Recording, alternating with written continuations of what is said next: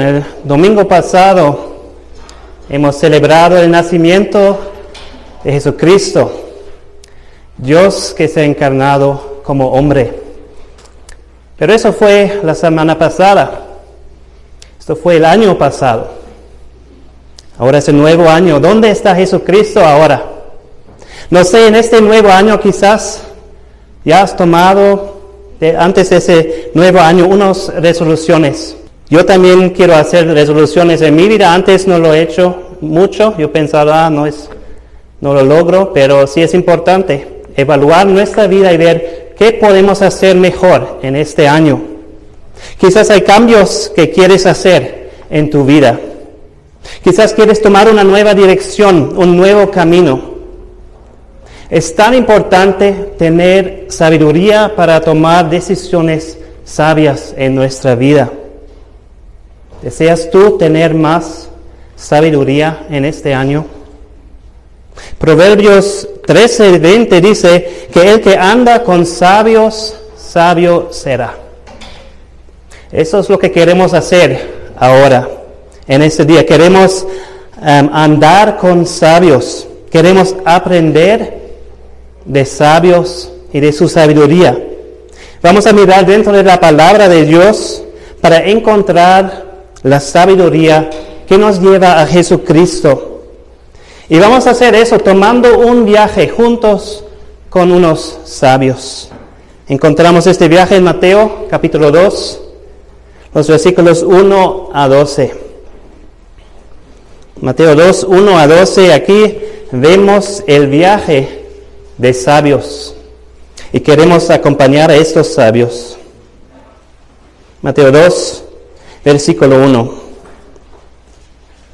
Cuando Jesús nació en Belén de Judea, en días de rey Herodes, vinieron del oriente a Jerusalén unos magos diciendo, ¿dónde está el rey de los judíos que ha nacido? Porque su estrella hemos visto en el oriente y venimos a adorarle. Oyendo esto, el rey Herodes se turbó y toda Jerusalén con él y convocados todos los principales sacerdotes y los escribas del pueblo, les preguntó dónde había de nacer el Cristo.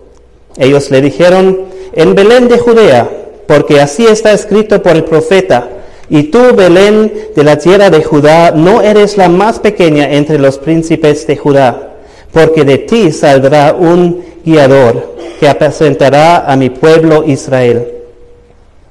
Entonces Herodes, llamando en secreto a los magos, indagó de ellos diligentemente el tiempo de la aparición de la estrella.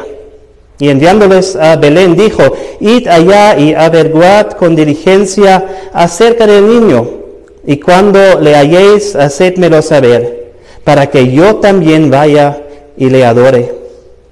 Ellos, habiendo oído al rey, se fueron, y he aquí la estrella que habían visto en el oriente iba delante de ellos, hasta que llegando se detuvo sobre donde estaba el niño. Y al ver la estrella se regocijaron con muy grande gozo. Y al entrar en la casa vieron al niño con su madre María, y postrándose lo adoraron. Y abriendo sus tesoros le ofrecieron presentes, oro, incienso y mira. Pero siendo avisados por revelación en sueños que no volviesen a Herodes, regresaron a su tierra por otro camino.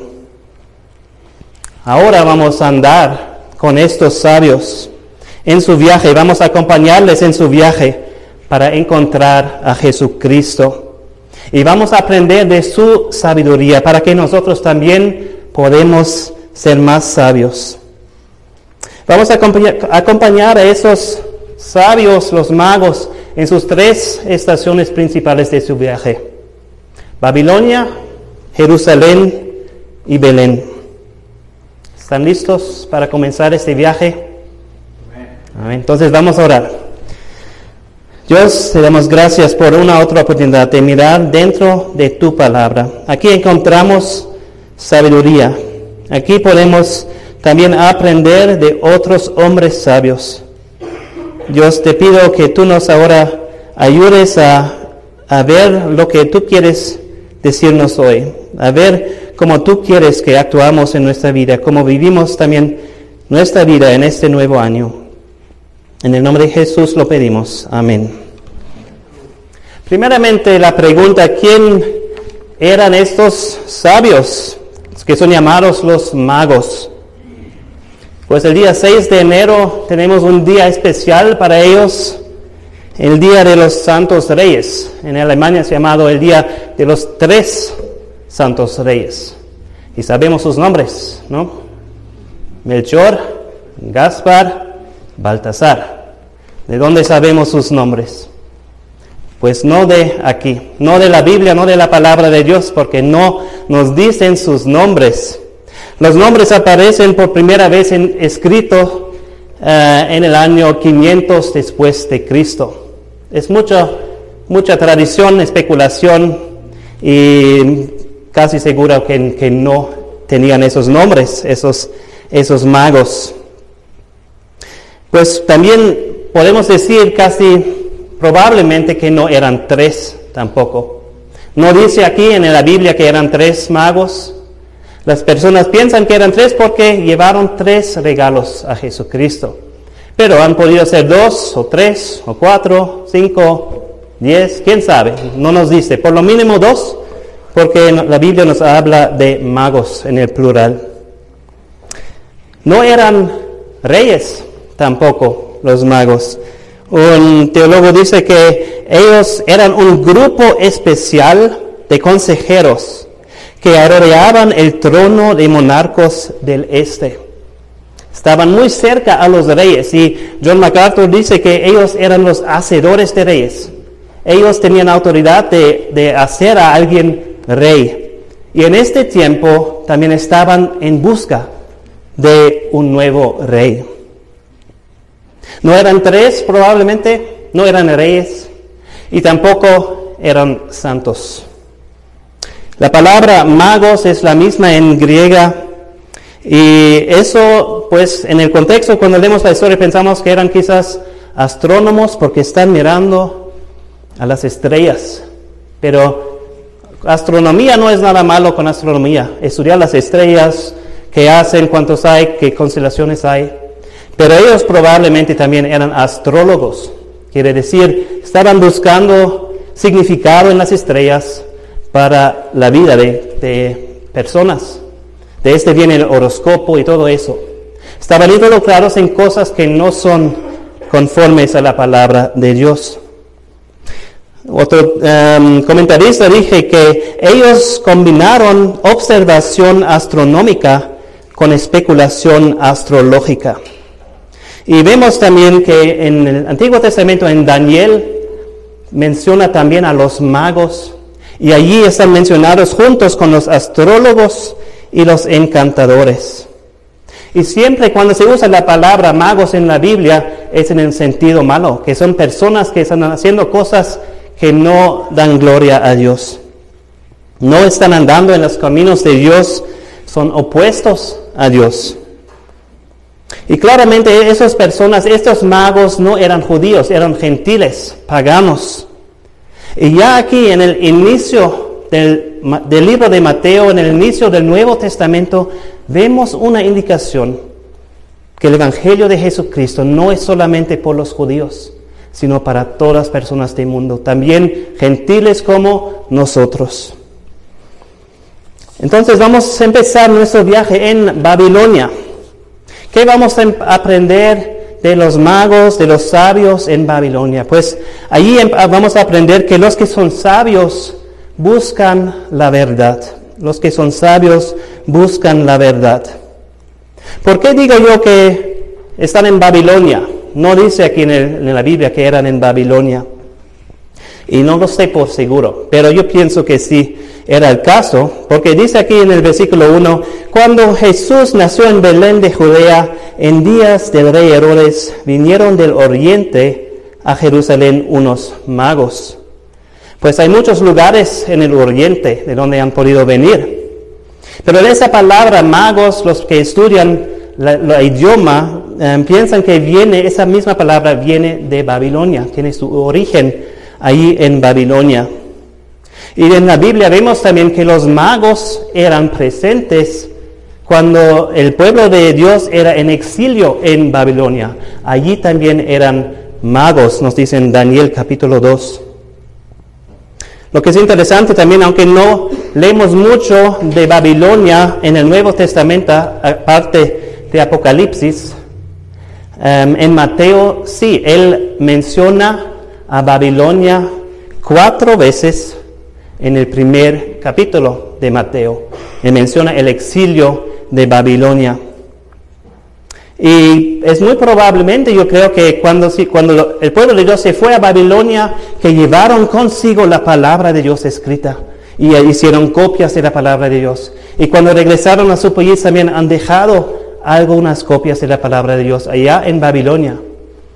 Y puede ser también que entre esos escritos que han dejado allá, también era el Pentateuco y una profecía que quizás probablemente Em, pues los magos han pensado mucho sobre esa profecía. En números 24, 17 nos dice lo siguiente. Lo veré, mas no ahora. Lo miraré, mas no de cerca. Saldrá estrella de Jacob y se levantará cetro de Israel. Entonces, si tú estás, tú eres un mago, un astrónomo o aún un astrólogo viendo em, significado en las estrellas. Y si tú estás esperando un nuevo rey, y si tú ves en, los cielos una estrella muy diferente, y entonces lees este texto, ¿qué vas a pensar? Pues tú vas a pensar, sí, esa es la estrella y este rey va a venir de Israel. Y por eso se fueron a Israel, yo creo. No sabemos por seguro que era Babilonia, pero parece un lugar muy probable de donde vinieron los magos. Seguramente no vinieron del este o del oriente de Israel, eran paganos, no eran parte del pueblo de Dios. ¿Y qué vemos entonces en Babilonia? ¿Cómo era la situación en Babilonia? Pues la mayoría de las personas, de la gente en Babilonia, no estaba buscando a Dios, no estaba buscando la verdad. Podemos leer de Babilonia en el Antiguo Testamento, pero más cerca em, también encontramos, podemos ver lo que dice el Nuevo Testamento acerca de Babilonia. Porque este tiempo, en el primer siglo em, después de Cristo, es más cerca a muchos años antes em, de la descripción de Babilonia en el Antiguo Testamento. Y leemos mucho de Babilonia en el libro de Apocalipsis. Ahí encontramos una descripción de Babilonia que nos muestra que Babilonia era una ciudad totalmente opuesto a Dios. Y en Apocalipsis también es simbólica, ¿no? Tiene, es profecía, está hablando de un orden mundial o de personas que son opuestos al reino de Dios. Pero creo que también es, es significante que cuando Dios ha escogido una ciudad, para describir las personas que son totalmente opuestos a su reino. Él escoge a Babilonia. Pueden ver conmigo en Apocalipsis 14, por ejemplo, cómo está la descripción de Babilonia allá. Apocalipsis 14, en el versículo 8, leemos esto acerca de Babilonia. Ha caído, ha caído Babilonia, la gran ciudad porque ha hecho beber a todas las naciones del vino del furor de su fornicación. Vayan unos capítulos más después, en el capítulo 17 y versículo 5. Babilonia la grande, la madre de las rameras y de las abominaciones de la tierra. O también pueden ver en capítulo 18, versículo 2. Ha caído, ha caído la gran Babilonia y se ha hecho habitación de demonios y guarida de todo espíritu inmundo y albergue de toda ave inmunda y aborrecible. Porque todas las naciones han bebido del vino del furor de su fornicación y los reyes de la tierra han fornicado con ella y los mercaderes de la tierra se han enriquecido de la potencia de sus deleites.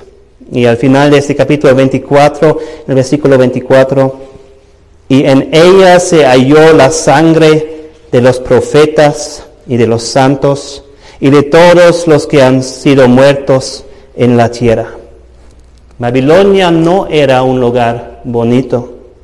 No era, no era un lugar con temor de Dios. No era un lugar donde la gente estaba buscando a Dios. Pero quizás este es el lugar donde tú te encuentras ahora. Aunque estás en la iglesia ahora, o aunque estás escuchando eh, la predicación, quizás te preguntas, ¿cómo he llegado aquí? ¿Cómo puede ser que estoy aquí? Porque yo también no estoy buscando a Dios. Pues yo creo que la razón que estás escuchando esas palabras es que hay esperanza para ti. Hay esperanza para ti, también como era, había esperanza para los magos en Babilonia, los paganos allá, que no conocían a Dios. Hay esperanza para todos que empiezan a buscar la verdad. Entonces vemos a los magos, unos pocos de Babilonia que sí han empezado a buscar la verdad. ¿Y cómo han buscado la verdad ellos? Pues primeramente vemos que ellos han buscado la verdad sin pensar en el costo. Quizás tú estás pensando, ay, yo no quiero conocer más de la palabra de Dios porque tiene un costo. Voy a perder amigos, voy a perder otras cosas, tiene que dejar pecados, otras cosas que me gusta. Ellos empezaban a buscar la verdad sin pensar en el costo. Quizás ellos también han recibido burla de los otros en Babilonia. Pero un costo que vemos aquí en el primer versículo es su viaje. Ellos hicieron un viaje muy largo. Desde el oriente de Babilonia, las personas que han calculado cuánto duró su viaje, hay diferentes opiniones. Unos piensan que eran unas semanas o unos meses. Otros piensan que han podido ser un año o hasta dos años de viaje, dependiendo de, de cómo hicieron su viaje. Entonces era un viaje largo y era un viaje difícil. No era un viaje en, avión, en el carro. Tenemos el dibujo que van en tres camellos, sí, muy romántico, pero si se sientes por 20 minutos en un camello, después de eso quizás no vas a aguantar mucho más. Ahora piensa semanas, meses en un camello. Era duro, quizás eran no en camellos, quizás eran caballos o quizás caminando, no sabemos. Y era un viaje costoso también. Han necesitado llevar o comprar comida por donde estaban por todo ese tiempo. No han recibido más salario por trabajar. Han tenido que pagar para hospedaje. También han llevado regalos costosos con ellos. Piensa, quizás has hecho unas vacaciones en Mazatlán, unos días. Piensa cuánto cuesta esto. Ahora pienso organizar un viaje a Mazatlán no por una semana, sino por cuatro semanas. ¿Cuánto te va a costar? O por tres meses en Mazatlán o, más, ¿no? Eso cuesta mucho. Y ellos, para ellos no ha sido demasiado este costo por este viaje tan largo. Ellos también estaban buscando diligentemente. ¿Y por qué estaban buscando diligentemente? Pues nos dice allí en el versículo 2, ¿dónde está el rey de los judíos que ha nacido? Porque su estrella hemos visto en el oriente y venimos a adorarle. Su propósito era, queremos ver a Jesucristo para adorar a Él. Y por eso pusieron toda diligencia en encontrarle. Ellos no han perdido ánimo en el, en el camino. Empezaban a, buscar y preguntar, ¿dónde es el camino a Israel? ¿Quién, nos puede dirigir a esta tierra de Israel? Y se fueron y preguntaban otra vez, ¿dónde vamos por Israel? ¿Por dónde es el camino? Y llegan a Israel y son felices, contentos y entonces empiezan a preguntar a otros, ¿dónde está la capital? ¿Dónde está Jerusalén? Por favor, enséñanos el camino a Jerusalén. Y llegan a Jerusalén y allí también preguntan, ¿dónde está el palacio del rey? Queremos ver y hablar con el rey para conocer este rey nuevo que ha nacido. Por cada etapa que se acercan más a Jesucristo, yo creo que su gozo ha aumentado más y más y más. Y vemos poco de eso en el versículo 10, cuando están muy cerca a Jesucristo, dice, y al ver la estrella se regocijaron con muy grande gozo. Eh, tenían una busca con gozo para encontrar la verdad. Pues en este tiempo, al mismo tiempo, mientras ellos están en Babilonia y son paganos buscando la verdad, hay otro pagano en Jerusalén que no está buscando la verdad. Y ese es el rey Herodes. El rey Herodes no está, está muy cerca a donde ha nacido Jesucristo, pero no le interesa las cosas de Dios, no le interesa eso, hasta que un día llegan los magos y preguntan, ¿dónde está el nuevo rey de los judíos? Entonces él sí quiere saber la verdad. Entonces él sí quiere buscar dónde está este niño. Pues Herodes no era un judío, él era un romano. Él era un usurpador del trono judío. Él tomó para sí mismo el título rey de los judíos. Esas mismas palabras que usaban los magos para Jesucristo. Él se casó con Mariamne, una mujer judía que era en la línea real de, los judíos. Pero él llegó a ser cruel y también em, paranoico, porque siempre pensaba, alguien quiere matarme, alguien quiere tomar mi lugar como rey, y por eso él se puso a matar personas que estaban muy cerca de él. Primeramente, él mató al hermano de su esposa, Mariamne. Después mató a su tío. Después a su abuelo. Después a Mariamne misma, su esposa. Y finalmente mató a sus propios tres hijos. Porque eh, era tan paranoico que alguien iba a tomar su puesto como rey. El emperador César Augusto en ese tiempo dijo acerca de Herodes, es mejor ser un puerco de Herodes que ser su hijo. Herodes, entonces, él está buscando. Los reyes no consideran el costo en su busca, no les importa. Pero para Herodes, él considera bien el costo de esta busca. Para él es matar o ser matado. Él tiene temor que alguien le va a matar. Él tiene miedo de la verdad. Y en el versículo 3 también vemos, oyendo esto, el rey Herodes se turbó y toda Jerusalén con él. También la ciudad tiene temor. ¿Qué va a hacer él ahora? No sabemos. este rey es loco, él hace cosas muy malas. ¿Qué va a hacer ahora el rey en esta ciudad? Él está buscando también con un propósito, está buscando diligentemente, dice también aquí unas veces, pero su propósito, él dice que su propósito, en el versículo 8, él dice, para que yo también vaya y le adore. Pero sabemos que no era el caso, que era una mentira. Su propósito es encontrar a Jesús para matarle.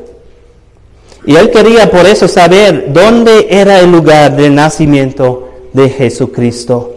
Versículo 4. Y convocados todos los principales sacerdotes y los escribas del pueblo, les preguntó dónde había de nacer el Cristo. Seguramente él no ha dicho, ah, pues yo no quiero este niño, yo quiero matarle, por favor dígame dónde encontrar este niño. No, él ha dicho, ah, miren, hay una profecía ah, que interesante que dice su escritura acerca del Mesías, que lo que dice acerca del Cristo, qué bueno, qué interesante, me gustaría saber más dónde iban a ser o van a ser el Mesías. Y de una forma em, parecida quizás también él está preguntando a los magos en el versículo 7. Entonces Herodes, llamando en secreto a los magos, indagó de ellos diligentemente el tiempo de la aparición de la estrella. Él quiere saber el lugar del nacimiento de Jesucristo y también la fecha o el tiempo. Pero no está preguntando a ellos cuándo nació Jesucristo. Está preguntando a ellos, ah, interesante, sois astrónomos, astrólogos.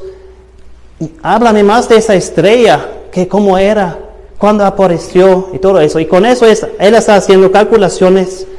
Allí debe ser el niño, en este lugar, y tiene más o menos esta edad, con el propósito de matar a Jesús. Y vemos lo que él hace en el versículo 16 después de todo em, que hemos leído.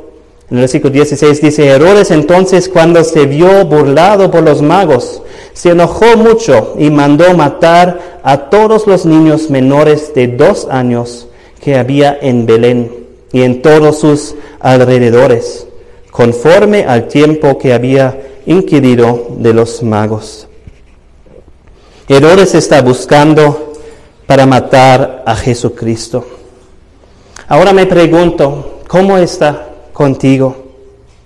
¿Tú te gozas en la verdad y buscas la verdad con diligencia como los magos?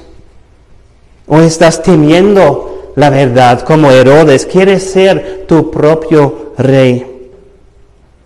Aquí termina la primera etapa de los magos en Babilonia. Esa es su situación. Ellos están buscando diligentemente a la verdad. Allí empieza su viaje en Babilonia y después llegan a Jerusalén.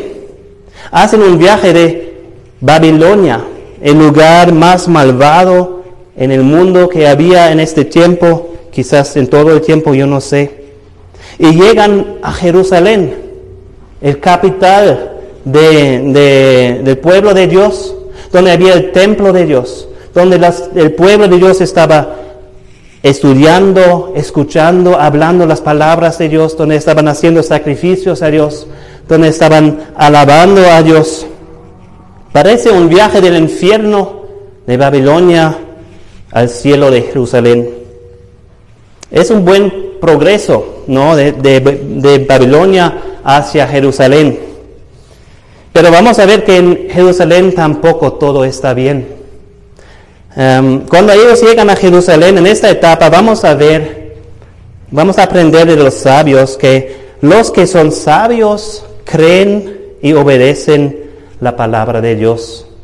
Los que son sabios creen y obedecen la palabra de Dios. Y en, en esos versículos 4 a 6 vemos la importancia de la palabra de Dios. Miren, a partir del versículo 4, y convocados todos los principales sacerdotes y los escribas del pueblo, les preguntó dónde había de nacer el Cristo. Ellos le dijeron, en Belén de Judea, porque así está escrito por el profeta. Y tú, Belén, de la tierra de Judá, no eres la más pequeña entre los príncipes de Judá, porque de ti saldrá un guiador que apresentará a mi pueblo Israel. Los magos, los sabios, no habían podido encontrar a Jesucristo sin la palabra de Dios, solo mirando las estrellas o siguiendo sus pensamientos. Ellos sí han visto una estrella y se fueron a Jerusalén, pero no sabían dónde, a dónde vamos. Ellos han preguntado y la respuesta era, la solución era en la palabra de Dios. Aquí encontramos em, la verdad que necesitamos saber. Tú tampoco no puedes encontrar sabiduría o Jesucristo o la salvación sin la palabra de Dios, solo mirando la naturaleza o solo siguiendo tu corazón, tus pensamientos. Cada persona necesita la palabra de Dios. Y la palabra de Dios, Mateo aquí nos muestra, no por primera vez, que la palabra de Dios es verdad, como, como Dios cumple lo que él ha profetizado. Esa es una profecía aquí que leemos que Mateo está diciendo, esta profecía, Dios está cumpliendo esta profecía. Y ya lo hemos visto antes en el capítulo 1, versículo 22, con otra profecía. Todo esto aconteció para que se cumpliese lo dicho por el Señor por medio del profeta cuando dijo, He aquí, una virgen concebirá y dará a luz un hijo y llamará su nombre Emanuel que traducido es Dios con nosotros. Mateo está diciendo aquí, Dios cumple su palabra. Y otra vez en, en el capítulo 2, 2 y otras veces también más si, cuando seguimos leyendo este Evangelio. La palabra de Dios es verdad. Y por eso es importante que creemos la palabra de Dios, que pongamos nuestra confianza en la palabra de Dios. Y eso es que los magos hicieron. Ellos han preguntado dónde está el rey, la respuesta era dentro de la palabra de Dios y Herodes les comunica eso y según esto ellos van a buscar al niño en Belén. Ellos creyeron que un nuevo rey había nacido y ellos creyeron también que este nuevo rey merece recibir adoración. Pero creer, vemos lo que vemos aquí que creer no es suficiente, solamente creer. Vemos también la importancia de obedecer a la palabra de Dios.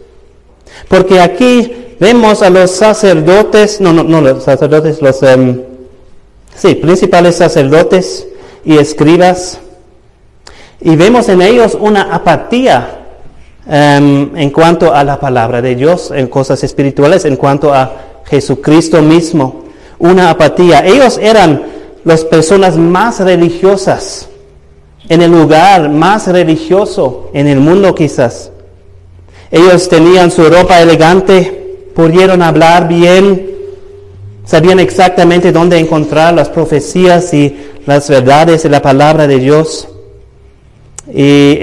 pero ellos no mostraron ningún interés a acompañar a esos magos, a ver al Mesías que Dios había enviado.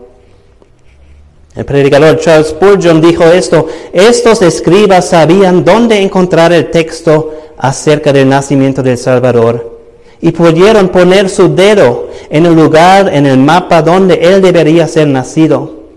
Y aún con esto no conocían al rey ni estaban interesados en buscarle que esto nunca sea el caso. Ser un experto de la geografía, profecía y teología de la escritura y no conocer a Él de quien la escritura habla. Ser religioso no es suficiente. Es de ningún valor venir a la iglesia, vestirte bien, cantar bien, actuar y hablar como cristiano si no tú mismo estás obedeciendo a la palabra de Dios. Porque las personas religiosas, y hay muchos de ellos, las personas religiosas que son solamente religiosas, ellos también van al infierno. El comentarista Matthew Henry dijo esto, como la reina del sur, así también los sabios del oriente se levantarán en el juicio contra los hombres de tal generación, y de esta también y la condenará, porque ellos vinieron de un país muy lejos para adorar a Cristo, mientras los judíos, sus compatriotas, ni movieron un paso, ni se fueron a la próxima ciudad para darle una bienvenida. Simplemente vivir en Jerusalén o simplemente ir a una buena iglesia, simplemente no es suficiente. Tienes que creer y también obedecer la palabra de Dios. Y en, los sacerdotes y los escribas vemos una apatía, que ellos dicen, no me interesa, pues yo sé todo, yo creo, pero no me interesa. Con errores era un poquito diferente. Aquí vemos con errores, sí me interesa, yo quiero saber dónde está este niño. Pero con errores no vemos apatía, sino vemos antagonismo. Aún errores vivía en Jerusalén y creía que este versículo estaba hablando em, del, Mesías o de un nuevo rey. Pero él era enemigo de la palabra de Dios. Él creía que la palabra de Dios estaba diciendo la verdad. Él creía que un nuevo rey había nacido. Y quizás también creía que ese nuevo rey merece adoración. Pero él no quería que eso sería el caso, que eso fuera el caso. Él creía, pero quedaba la misma persona malvada, no interesada en ver a Cristo, mucho menos en adorarle. Santiago nos dice en su libro que, en su carta, que la fe sin obras es muerta. Él dice en Santiago 2, 19, tú crees que Dios es uno, bien haces también los demonios creen y tiemblan. Mas quieres saber, hombre vano, que la fe sin obras es muerta. Entonces vemos apatía y antagonismo con ellos, pero con los magos vemos una autenticidad de su fe. Miren en versículos 8 a 10 eh, o 7 podemos empezar. Entonces Herodes, llamando en secreto a los magos, indagó de ellos diligentemente el tiempo de la aparición de la estrella. Y enviándoles los a Belén dijo, id allá y averiguad con diligencia acerca del niño. Y cuando le halléis, hacedmelo saber, para que yo también vaya y le adore. Ellos, habiendo oído al rey, se fueron. Y he aquí la estrella que habían visto en el oriente iba delante de ellos hasta que llegando se detuvo sobre donde estaba el niño. Y al ver la estrella se regocijaron con muy grande gozo. Esos magos tenían fe en la palabra de Dios, creían la palabra de Dios, pero también actuaban sobre esta fe. Ellos se fueron a Belén. Ellos demostraban su fe en seguir la palabra de Dios.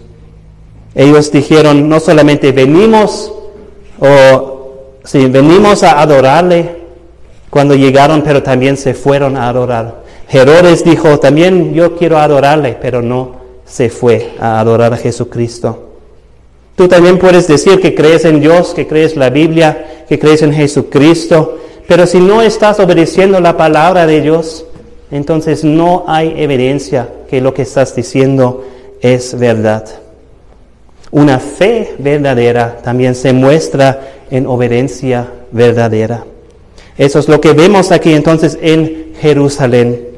Y entonces ellos llegan al tercer lugar de su viaje, a Belén. Y en, Belén aprendemos de los sabios que los que son sabios adoran a Jesucristo. Miren en el versículo 11. Y al entrar en la casa, vieron al niño con su madre María, y postrándose le adoraron. Y abriendo sus tesoros le ofrecieron presentes, oro, incienso y mira. Ellos adoraron solo a Jesucristo. María está mencionado aquí también, pero no están adorando a María. Dice, vieron al niño con su madre María. Siempre cuando se menciona a Jesucristo como bebé y María juntos, siempre Jesucristo es mencionado primero. Y aquí también dice que, y postrándose, lo adoraron. No la adoraron, no adoraron a, a María. Tampoco dice, los adoraron juntos a María y al, al niño Jesús. Solamente adoraron a Jesucristo. ¿Qué significa esto? adorar a Jesús, dar adoración a Jesucristo. Yo creo que la primera cosa que vemos en su adoración es un temor de Dios. Dice aquí, vieron al niño con su madre María y postrándose, lo adoraron. Postrándose delante de él, mostrando, dando homenaje, mostrando sumisión y un temor también de la majestad de esa persona. Eso vemos también en la Biblia. Muchas veces cuando, cuando personas son, ven a Dios, al Dios viviente, de una forma, tienen un encuentro con, Dios. Por ejemplo, Moisés, en, cuando él ha visto a Dios en el monte Sinaí, en Éxodo 34, 8, dice, entonces Moisés, apresurándose, bajó la cabeza hacia el suelo y adoró. También vemos con el profeta Isaías, algo un similar en, cuando él tenía la visión de Dios, Isaías 6, 5 dice, entonces dije, ay de mí que soy muerto, porque siendo hombre inmundo de labios y, eh, y habitando en medio de pueblo que tiene labios inmundos, han visto mis ojos al rey, Jehová de los ejércitos. La reacción de Pedro, cuando Jesús hizo el milagro de la pesca, también él ha reconocido que Jesucristo no es un hombre, Él es Dios. Y dice en Lucas 5.8, viendo esto, Simón Pedro cayó de rodillas antes de, antes ante Jesús, diciendo, apártate de mí, Señor, porque soy hombre pecador. Y también el apóstol Juan en Apocalipsis, cuando él ve a Jesucristo, Apocalipsis 1.17 dice, cuando le vi, caí como muerto a sus pies. Adorar a Dios es tener una reverencia, un cierto temor que, que reconoce la grandeza y la majestad y la santidad de Dios y la indignidad de uno mismo. ¿Tienes tú un tal temor de Dios? Adoración no es solamente tener un temor de Dios, pero también un amor a Dios. Y vemos esto también, este, esta palabra, lo adoraron en el griego, es proskuneo, que tiene dos partes y significa literalmente besar hacia, besar hacia. En este tiempo también, cuando las personas se em, postraron ante de reyes, muchas veces también besaban a sus pies, diciendo, sí, tengo temor, te respeto, pero también tengo un amor porque tú eres bueno. En el Salmo 2 vemos también que reyes terrenales son instruidos a temer a Jesucristo y mostrarle afección con un beso. El Salmo 2, 10, ahí dice, ahora pues, oh reyes, sed prudentes, admitid amonestación, jueces de la tierra, servid a Jehová con temor y alegraos con temblor. Honrad al Hijo. Esa palabra honrad literalmente es besad al Hijo, para que no se enoje y perezcáis en el camino, pues inflama de pronto su ira. Bienaventurados todos los que en Él confían. Esta instrucción no es solamente para reyes, sino también para todos nosotros. También nosotros debemos tener temor y amor hacia Jesucristo. Y una cosa más que vemos que significa adoración es dar lo mejor a Cristo. No solamente dar un beso a Cristo. Conocemos la historia de otra persona, Judas, que ha dado un beso a Jesucristo, pero ha significado nada. Porque él amaba a las riquezas y el dinero más que a Jesucristo. Pero los, los magos aquí muestran que ellos aman a Jesucristo más que a sus riquezas. Y vemos en los regalos que ellos dan también un simbolismo. Tiene un, tiene que decirnos algo um, acerca de la persona a quien están dando esos regalos. Primeramente ellos dan oro. Oro en este tiempo y quizás también hoy en día también es un regalo para un rey. Y con eso también vemos que Jesucristo es rey.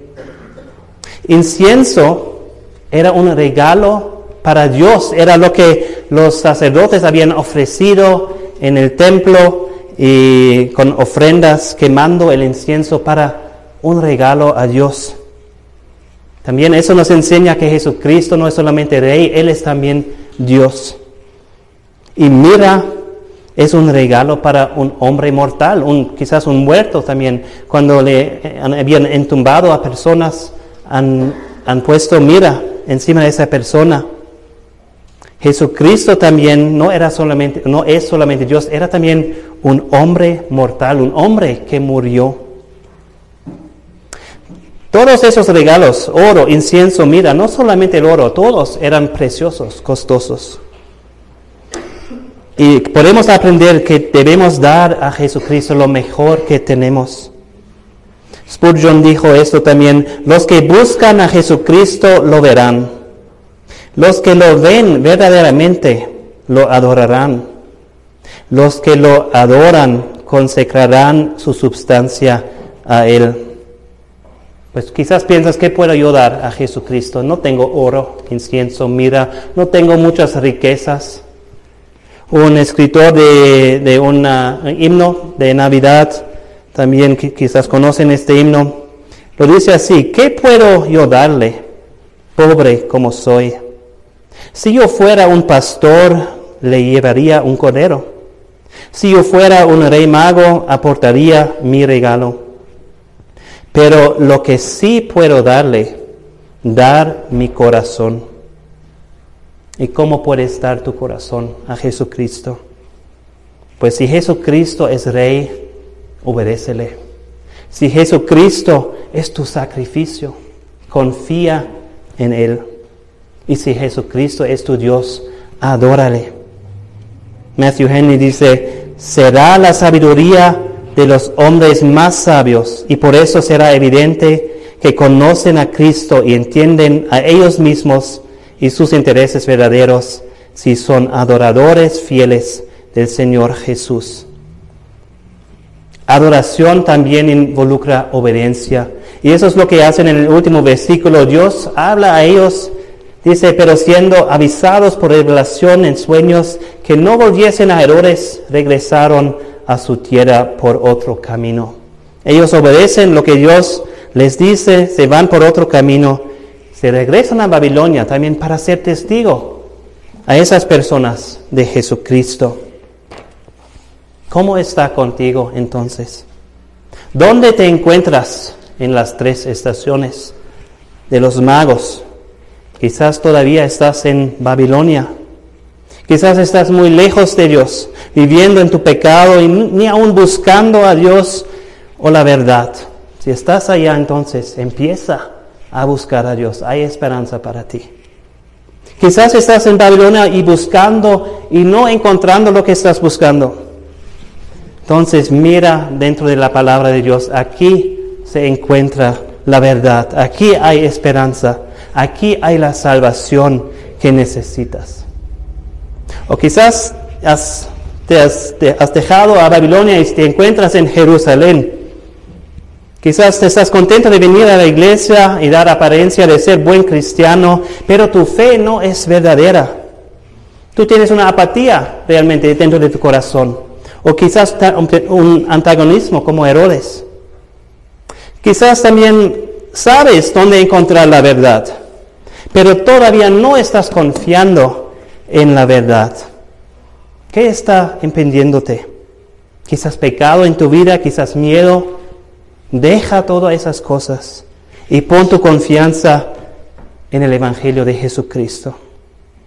O quizás estás creyendo en Dios, pero no estás obedeciéndole en tu vida. Entonces pregúntate eso, ¿tienes realmente una fe verdadera o solamente una fe de demonios? Si realmente crees, también vas a obedecer. O ya llegaste a Belén. Quizás realmente estás creyendo y estás obedeciendo la palabra de Dios y ahora Dios está llamándote a darle lo mejor, a dar tu todo a Él. Da lo mejor a Jesucristo, Él lo merece. No importa dónde te encuentras, quizás pensando en, la semana pasada, en el mes pasado, en el año pasado, tú estás reconociendo que no estabas buscando a Jesucristo como deberías, que no estabas creyendo en Jesucristo como deberías. Que no estabas obedeciendo a Jesucristo como deberías, o que no estabas adorando a Jesucristo como deberías. En este año nuevo, todo puede ser diferente y mejor para ti. Esto será el caso si andas con los sabios y aprendes de ellos a buscar la verdad, a creer y obedecer a la palabra de Dios y a adorar a Jesucristo. Puedes vivir una nueva vida este año. Puedes tomar una nueva dirección en tu vida. Pues los magos vinieron un camino y se fueron por otro camino. Y quizás piensas, pues, yo no sé si quiero hacer eso. Porque ellos vinieron con oro y muchas cosas y regresaron con manos vacías. ¿Realmente quiero hacer eso? ¿Sacrificar tanto para Jesucristo. Pues cuando los sabios, los magos o los sabios se regresaron, sí tenían más manos vacíos. Pero, eso era porque han encontrado algo con mucho más valor. Habían encontrado a Jesucristo. Habían han tenido a Jesucristo en su corazón. Y habían encontrado algo que vale más que todas las riquezas del mundo. Dice en Colosenses 2 que en Jesucristo están escondidos todos los tesoros de la sabiduría y del, conocimiento. Los sabios también han encontrado un gozo grande. Ven otra vez este gozo en el versículo 10, un gozo cuádruple podemos decir. No dice solamente, y al ver la estrella se regocijaron. Dice más, y al ver la estrella se regocijaron con gozo. ¿no? No solamente eso. Se regocijaron con grande gozo, ¿no? Se regocijaron con muy grande gozo. Tenían un gozo casi completo, solo para ver la estrella. Y ahora imagínense cuál gozo tenían a ver a Jesucristo. Todos esos tesoros de sabiduría, de gozo, también pueden ser tuyos si valoras a Jesucristo más que a todo otro. La sabiduría verdadera nos lleva a Jesucristo, la fuente de toda sabiduría. Te deseo un feliz y bendecido año nuevo con Jesucristo, adorándole como Rey de Reyes y como Rey de 2023. Vamos a orar. Nuestro Padre Celestial, te damos gracias por este gran tesoro que hemos podido ver por medio de los ojos de los magos, por medio de pecadores perdidos que han encontrado la salvación y el gozo más grande. Y queremos también tener su sabiduría, la sabiduría que viene de ti. Dios, si tú nos dices en tu palabra que si alguno tiene falta de sabiduría, pídala a Dios, el cual da a todos abundantemente y sin reproche, y le será dada. Y te, pido, Señor, para cada persona aquí, que tú nos llenas con tu sabiduría para también podemos tomar decisiones sabios en este año para dar gloria y honra a Jesucristo. Él es la sabiduría. Los que encuentran Jesucristo encuentran la verdadera sabiduría. Gracias a Dios que podemos también aprender de eso y vivir nuestras vidas este año con Jesucristo. En su nombre lo pedimos. Amén.